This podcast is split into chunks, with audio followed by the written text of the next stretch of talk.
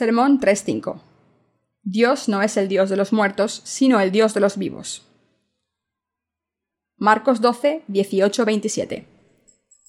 Entonces vinieron a él los saduceos, que dicen que no hay resurrección, y le preguntaron, diciendo, Maestro, Moisés nos escribió que si el hermano de alguno muriere y dejare esposa, pero no dejare hijos, que su hermano se case con ella y se levante la descendencia a su hermano. Hubo siete hermanos. El primero tomó esposa y murió sin dejar descendencia. Y el segundo se casó con ella y murió, y tampoco dejó descendencia. Y el tercero, de la misma manera. Y así los siete, y no dejaron descendencia. Y después de todos murió también la mujer. En la resurrección, pues, cuando resuciten, ¿de cuál de ellos será ella mujer? Ya que los siete la tuvieron por mujer.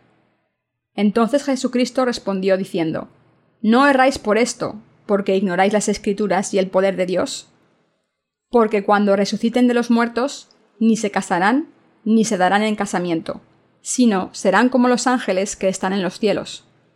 Pero respecto a que los muertos resucitan, ¿no habéis leído en el libro de Moisés cómo le habló Dios en la zarza diciendo, Yo soy el Dios de Abraham, el Dios de Isaac y el Dios de Jacob?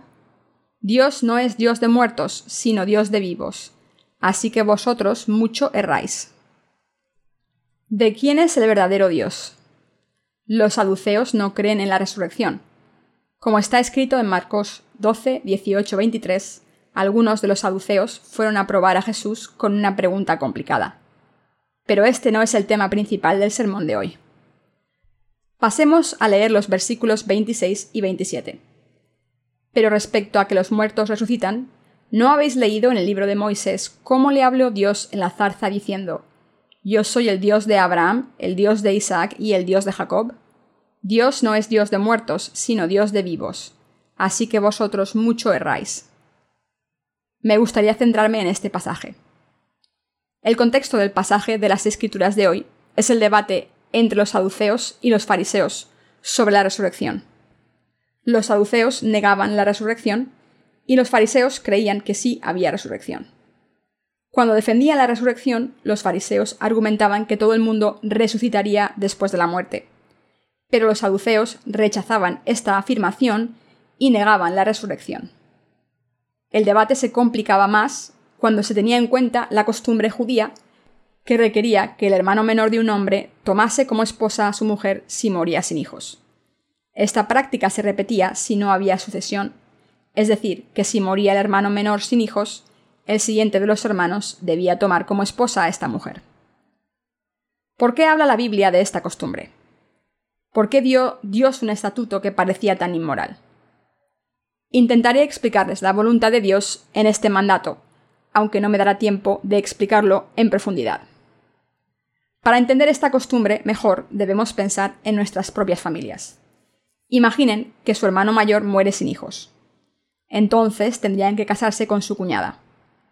¿Qué pasaría si muriesen sin descendencia? Que su hermano menor tendría que casarse con esa misma mujer. Aunque este mandato es contrario a las normas sociales de la actualidad, la Biblia nos dice que era una práctica requerida en los tiempos del Antiguo Testamento. Ahora deben imaginar que todos sus hermanos mueren sin descendencia. En la resurrección, ¿de quién será esposa esta mujer? Volvamos a lo que los saduceos estaban diciendo en el pasaje de las Escrituras de hoy. Hubo siete hermanos. El primero tomó esposa y murió sin dejar descendencia. Y el segundo se casó con ella y murió, y tampoco dejó descendencia. Y el tercero de la misma manera. Y así los siete, y no dejaron descendencia. Y después de todos murió también la mujer. En la resurrección, pues, cuando resuciten, ¿de cuál de ellos será ella mujer? Ya que los siete la tuvieron por mujer. Marcos 12, 20, 23. Esto es lo que los saduceos le preguntaron al Señor.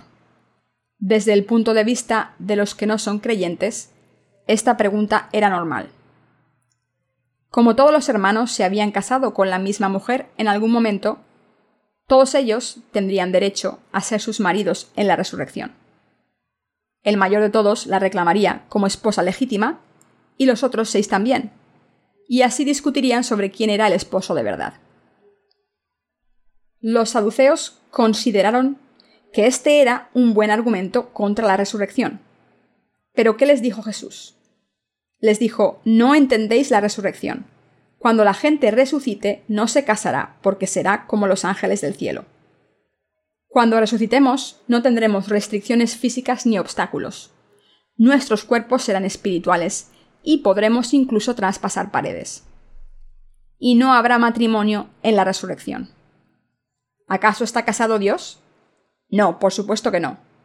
En otras palabras, serán resucitados en un cuerpo perfecto.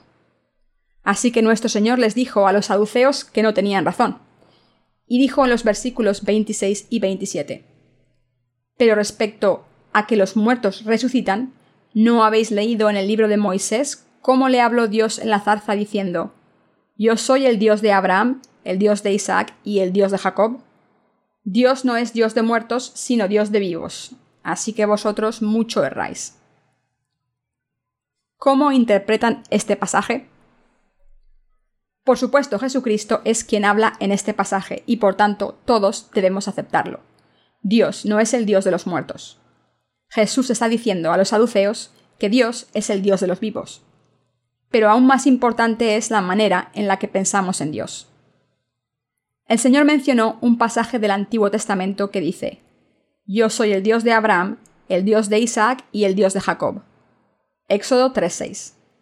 Entonces el Señor dedujo de este pasaje la verdad de que Dios no es el Dios de los muertos, sino el Dios de los vivos. Dios es el Dios de los vivos. ¿Quiénes son los vivos entonces? Cuando Dios distingue a los vivos de los muertos, los muertos se refieren a los que no tienen fe. Los descendientes pecadores de Adán están muertos espiritualmente, pero los que tienen fe en Dios están vivos. Los vivos se refieren a los que tienen fe en Dios. El Señor está diciendo a los que tienen fe en Dios. Dios es el Dios de Abraham, el Dios de Isaac y el Dios de Jacob. Podemos entender mejor lo que el Señor nos está diciendo cuando pasamos a Éxodo 3, 1, 6, donde Jesús cita el llamamiento de Moisés. Apacentando Moisés las ovejas de Jetro, su suegro, sacerdote de Madián, llevó las ovejas a través del desierto y llegó hasta Horeb, monte de Dios y se le apareció el ángel de Jehová en una llama de fuego en medio de una zarza. Y él miró y vio que la zarza ardía en fuego, y la zarza no se consumía. Entonces Moisés dijo, Iré yo ahora y veré esta grande visión. ¿Por qué causa la zarza no se quema? Viendo Jehová que él iba a ver, lo llamó Dios de en medio de la zarza y dijo, Moisés, Moisés. Y él respondió, Heme aquí. Y dijo, No te acerques, Quita tu calzado de tus pies, porque el lugar en que tú estás, tierra santa es. Y dijo, Yo soy el Dios de tu padre, Dios de Abraham, Dios de Isaac y Dios de Jacob. Entonces Moisés cubrió su rostro porque tuvo miedo de mirar a Dios. Aquí Dios mencionó a tres de los antecesores de la fe, diciendo que era el Dios de Abraham, Isaac y Jacob. Jesús también dijo en el pasaje de las Escrituras de hoy que Dios no es el Dios de los muertos, sino el Dios de los vivos. Dios era el Dios de Abraham, Isaac y Jacob. Abraham era un hombre de fe que creyó en la palabra de Dios. Esto significa que Dios es el Dios de la gente de fe. Hablando espiritualmente, nuestro Señor es el Dios de los nacidos de nuevo. Cuando hablo de Dios me refiero al Dios de la Trinidad, Dios Padre, el Hijo Jesucristo, que es nuestro Salvador, y el Espíritu Santo, nuestro ayudante. ¿Por qué llaman los nacidos de nuevo Padre a Dios? Debemos prestar particular atención a lo que Dios dijo aquí. No soy el Dios de los muertos, sino el Dios de los vivos. Esto significa que Dios Padre es el Dios de los nacidos de nuevo que han recibido la remisión de los pecados. Dios Padre es el Padre de Jesucristo, ¿verdad? Como Jesucristo llama a Dios su Padre, ¿acaso no es nuestro Padre también? Dios es nuestro Padre, ya que Jesucristo nos ha salvado y nos ha hecho hijos suyos, y el Espíritu de Jesucristo es el Espíritu Santo que vive en nosotros. Cuando Jesús llamó Padre a Dios, dijo que era el Dios de los vivos y no el de los muertos. Y lo llamó Dios de Abraham, Isaac y Jacob.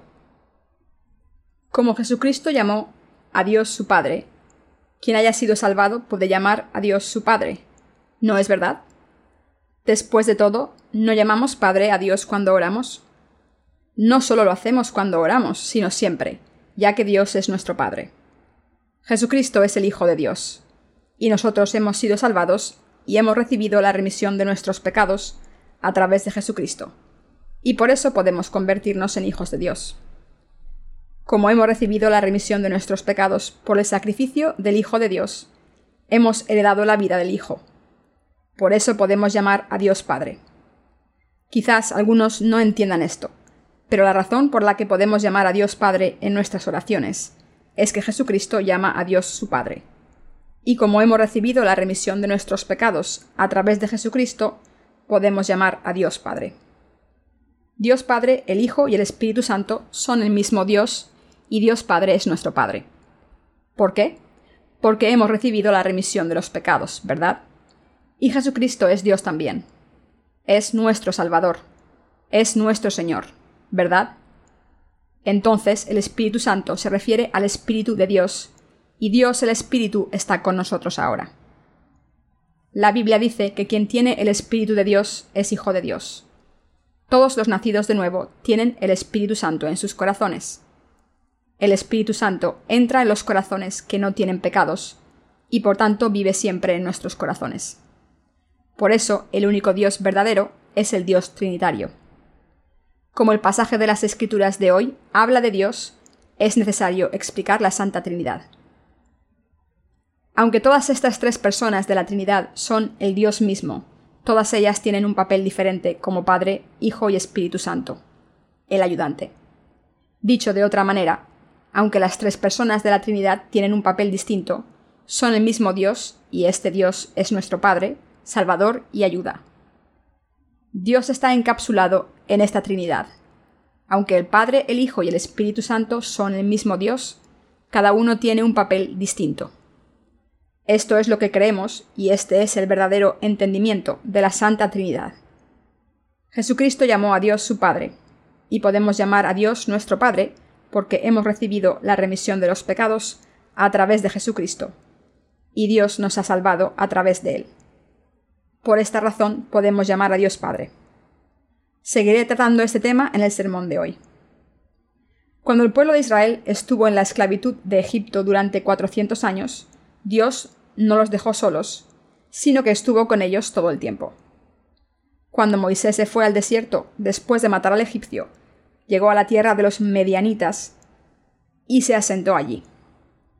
Mientras atendía el rebaño, vio un arbusto que ardía pero no se consumía. Entonces Moisés se acercó a este arbusto y allí escuchó la voz del Señor diciendo Quítate las sandalias, porque el suelo que pisas es suelo sagrado. Entonces oyó la voz de Dios que decía Soy el Dios de tu padre, el Dios de Abraham, Isaac y Jacob. Este era el Dios de la alianza. ¿Por qué se reveló Dios en el arbusto ardiente? El que Dios se revelase en el arbusto ardiente implica que estuvo con el pueblo de Israel durante todo su sufrimiento y aflicción durante 400 años. Dios había estado con los israelitas durante los 400 años de esclavitud antes de entrar en la tierra de Canaán. Se profetizó en las Escrituras que los descendientes de Abraham sufrirían antes de entrar en la tierra de Canaán. Después de esta profecía, los israelitas vivieron sufriendo durante 400 años pero pocos de ellos tendrían fe en Dios y esperaron ser liberados. Sin embargo, muchos israelitas perdieron a Dios. Durante su sufrimiento oraron al Dios de Abraham, Isaac y Jacob para que los librase, pero no vieron ninguna señal de que Dios estuviese con ellos. Su sufrimiento en Egipto se hizo peor.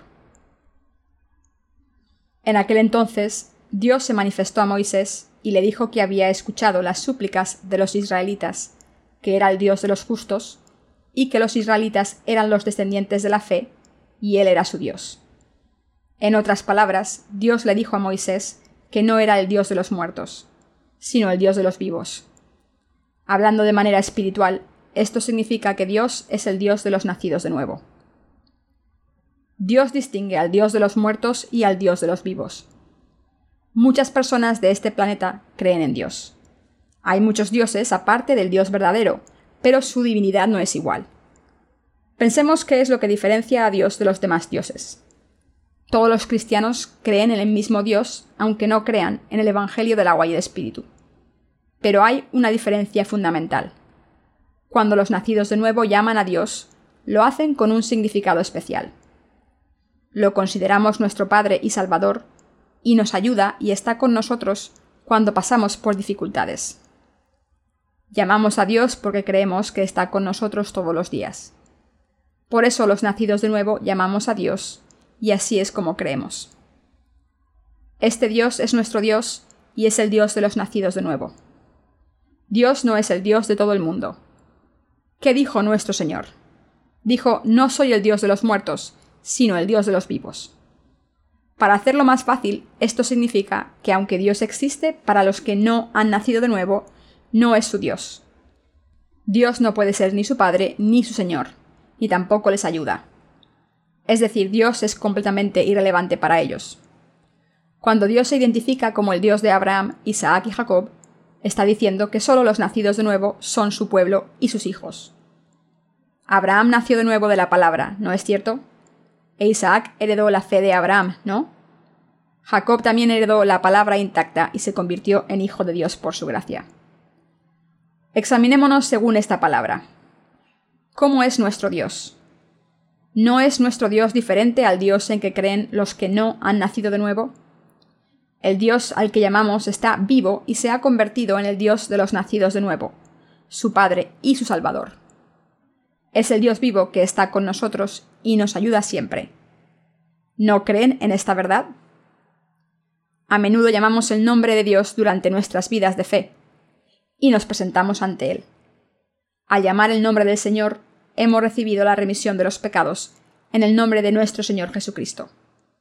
De hecho, gracias a lo que Jesucristo ha hecho por nosotros en este mundo, hemos recibido la remisión de los pecados. Y gracias a esta obra de salvación cumplida por Jesucristo, todos los pecados cometidos por nosotros en nuestras vidas han sido borrados de nuestros corazones. Ahora podemos llamar a Dios Padre, nuestro Padre, gracias al Señor Jesucristo. Por supuesto, habrá tentaciones. Tenemos muchas debilidades y cometemos pecados y tropezamos. Pero al final estamos sin pecados y podemos llamar Padre a Dios. No tenemos pecados en nuestros corazones porque Jesucristo se ha convertido en nuestro Dios. Estamos sin pecados y solo nosotros, los santos, pueden convertirse en hijos de Dios. Aunque hayamos nacido de nuevo, seguimos teniendo problemas en este mundo. Incluso los que han nacido de nuevo siguen teniendo aflicciones. El autor de Salmos dice que los justos tienen muchas aflicciones. Salmos 34, 19. El apóstol Pablo sufrió más por haber nacido de nuevo. Sabemos por la Biblia que Abraham no tuvo más remedio que dejar su país porque había encontrado a Dios. De hecho, hay muchas personas que han sido maltratadas y perseguidas por seguir a Dios. Los que no son creyentes no se dan cuenta de que Dios está vivo y se ha convertido en el Padre de los nacidos de nuevo, su Señor y su ayudante. Pero los nacidos de nuevo deben recordar que Dios es nuestro Dios, Salvador y nuestro Señor que nos ha librado de nuestros pecados. Y nos damos cuenta aquí de que Dios está siempre con nosotros y nos ayuda todo el tiempo mientras estamos viviendo en este mundo. Él está con nosotros y trabaja con nosotros. Cuando no nos quedan fuerzas para hacer su obra, el Señor trabaja con nosotros y nos ayuda para que cumplamos esta obra. El Dios en el que creemos los nacidos de nuevo es el Dios de los vivos. Es el Dios que vive con nosotros. Este Dios trabaja con los nacidos de nuevo y les ayuda a cada paso de sus vidas. ¿Creen en esta verdad? ¿Quién es Dios? Dios está vivo, es nuestra ayuda. ¿A quién ayuda Dios? Ayuda solamente a los nacidos de nuevo. Aunque Dios es omnipresente, siempre nos mira a los nacidos de nuevo y nunca nos deja de mirar. Su corazón está con nosotros y escucha nuestras oraciones. Dios está interesado en todos los nacidos de nuevo siempre y escucha sus deseos, los protege y no deja que vayan por el mal camino. Y Dios no solo nos mira, sino que desciende del cielo para trabajar con nosotros, ayudarnos, protegernos del peligro e intervenir en nuestras vidas. Dios no es el Dios de los muertos, sino el Dios de los vivos. Es el Dios de los siervos nacidos de nuevo, y es el Dios de los santos. Esto es lo que quiere decir que Dios es el Dios de Abraham, Isaac y Jacob. ¿Por qué mencionó Dios a Abraham, Isaac y Jacob para decirnos que es el Dios de los vivos? ¿Saben la razón? Porque ellos son los predecesores de la fe. Después de todo, ¿no somos los descendientes de la fe? Nosotros somos los descendientes de la fe.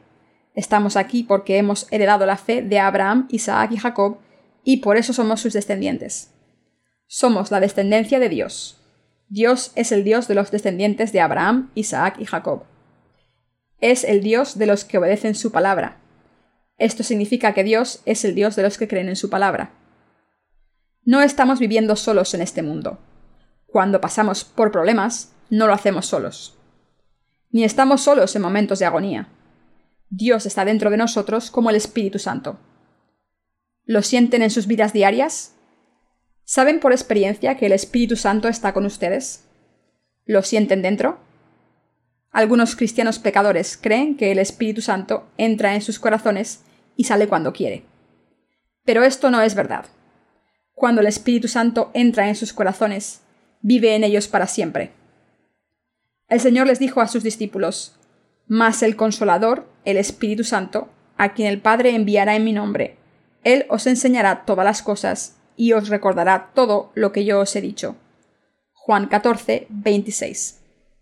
Por tanto, cuando los que han recibido la remisión de los pecados escuchan la palabra de Dios, entienden lo que dice. Mis queridos hermanos, Dios está con nosotros. Además, Dios no solo está aquí con nosotros, sino que está en los corazones de cada nacido de nuevo y en cada iglesia nacida de nuevo en el mundo. No piensen que Dios solo está en nuestra iglesia. Todos conocen a Aarón, ¿no? Aarón era el sumo sacerdote. Como sumo sacerdote pudo cuidar de todo su pueblo. Tenía que escuchar todos los pecados de cada israelita. Solo entonces podía tomar un sacrificio para Dios y le confesaba todos los pecados cometidos por el pueblo de Israel. Así es como Aarón pudo eliminar todos los pecados de su pueblo al entrar en la presencia y pasarle los pecados al animal de sacrificio. La Iglesia tiene un papel así. Jesucristo es Dios mismo y el sumo sacerdote del reino de los cielos, y la Iglesia de Dios es el sumo sacerdote del mundo. Deben tener una mente abierta, deben ser ambiciosos y tener una mente abierta. Es importante obedecer la palabra. ¿Qué tipo de Dios es nuestro Dios? ¿Es su Dios diferente al mío? Si hemos nacido de nuevo de verdad, entonces tenemos el mismo Dios. De hecho, Dios es el mismo en todos los sitios, y la única diferencia es si se cree en un Dios vivo o muerto. Si creen en el Dios vivo, pasarán por muchas dificultades. Pero aún así, deben pasar estas dificultades por fe, porque entonces sabrán la voluntad de Dios. Entonces Dios obrará en sus vidas y les ayudará. Como Dios es su Padre, les ayudará como si fueran hijos suyos. ¿Les ignorará el Padre cuando intenten vivir según la voluntad como hijo? ¿No les ayudará sin pensarlo? ¿Trabajará sin duda en sus vidas y les ayudará en todo? Dios es nuestro Dios, el Dios de los nacidos de nuevo. Incluso antes de nacer de nuevo, creía en este Dios, convencido de todo corazón de que era bueno y el Dios del amor. Pero solamente después de nacer de nuevo pude experimentarlo de verdad. Antes de nacer de nuevo no pude experimentar el amor de Dios a pesar de creer en Él con fervor. De hecho, cuanto más creía, más fe tenía en vano. Todos los días me sentía frustrado.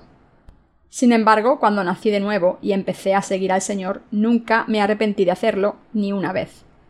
El Señor nunca me ha defraudado, sean cuales sean mis circunstancias. Siempre que crea en el Señor y le siga, Él será mi ayuda siempre.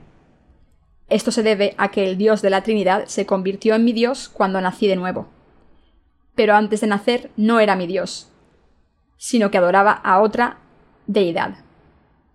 Estoy tan feliz que no tengo palabras para expresarlo. A veces veo que nuestros santos sufren, pero en estos momentos recuerden que Dios se ha convertido en su Dios y está con ustedes. Recuerden esto siempre. Dios les ayudará. Mientras vivimos en este mundo, no debemos pensar en Dios como un ser separado de nosotros. Dios es nuestro Dios y ayuda. Debemos darnos cuenta de lo maravilloso que es nuestro Señor y debemos darle gracias a nuestro Dios. Debemos darle gracias por estar con nosotros, dándonos cuenta de que es el Dios de los fieles, y debemos alabarle, llamarle nuestro Padre y glorificarle por su salvación. Espero y oro que caminen por fe todos los días. Todos nosotros debemos apreciar lo bendito que es poder llamar Padre a Dios el resto de nuestras vidas y el privilegio que es que se haya convertido en nuestro Dios. Y debemos creer en estas bendiciones maravillosas. Mis queridos hermanos, les pido que crean sin falta que el Dios vivo es nuestro Dios. El Dios al que llamamos no es el Dios de cualquiera. Es el Dios vivo de todos los que creemos en el Evangelio del agua y el Espíritu. Él escucha nuestras oraciones y está con nosotros. Además, es nuestro Padre y Salvador, y está siempre con nosotros en todo momento. No se olviden que es un cuerpo y una familia con nosotros. Como Dios está con nosotros, nos hemos vestido de una gracia abundante, y hemos recibido muchas bendiciones. Les pido que aprecien esto y le den gracias. Aunque muchas personas están buscando a Dios constantemente, la mayoría no sabe quién es. Pero cuando nosotros buscamos la ayuda de Dios, sabemos que es nuestro Padre. Jesucristo es nuestro Salvador y el Espíritu Santo está en nuestros corazones. Al darnos cuenta de que este Dios vivo nos ayuda, debemos hacer su obra con acción de gracias, alabarle en nuestras vidas diarias, trabajar en casa y servir a la Iglesia diligentemente. Y a través de la Iglesia debemos darnos cuenta de la gloria de Dios y su voluntad y estimarlas en nuestros corazones.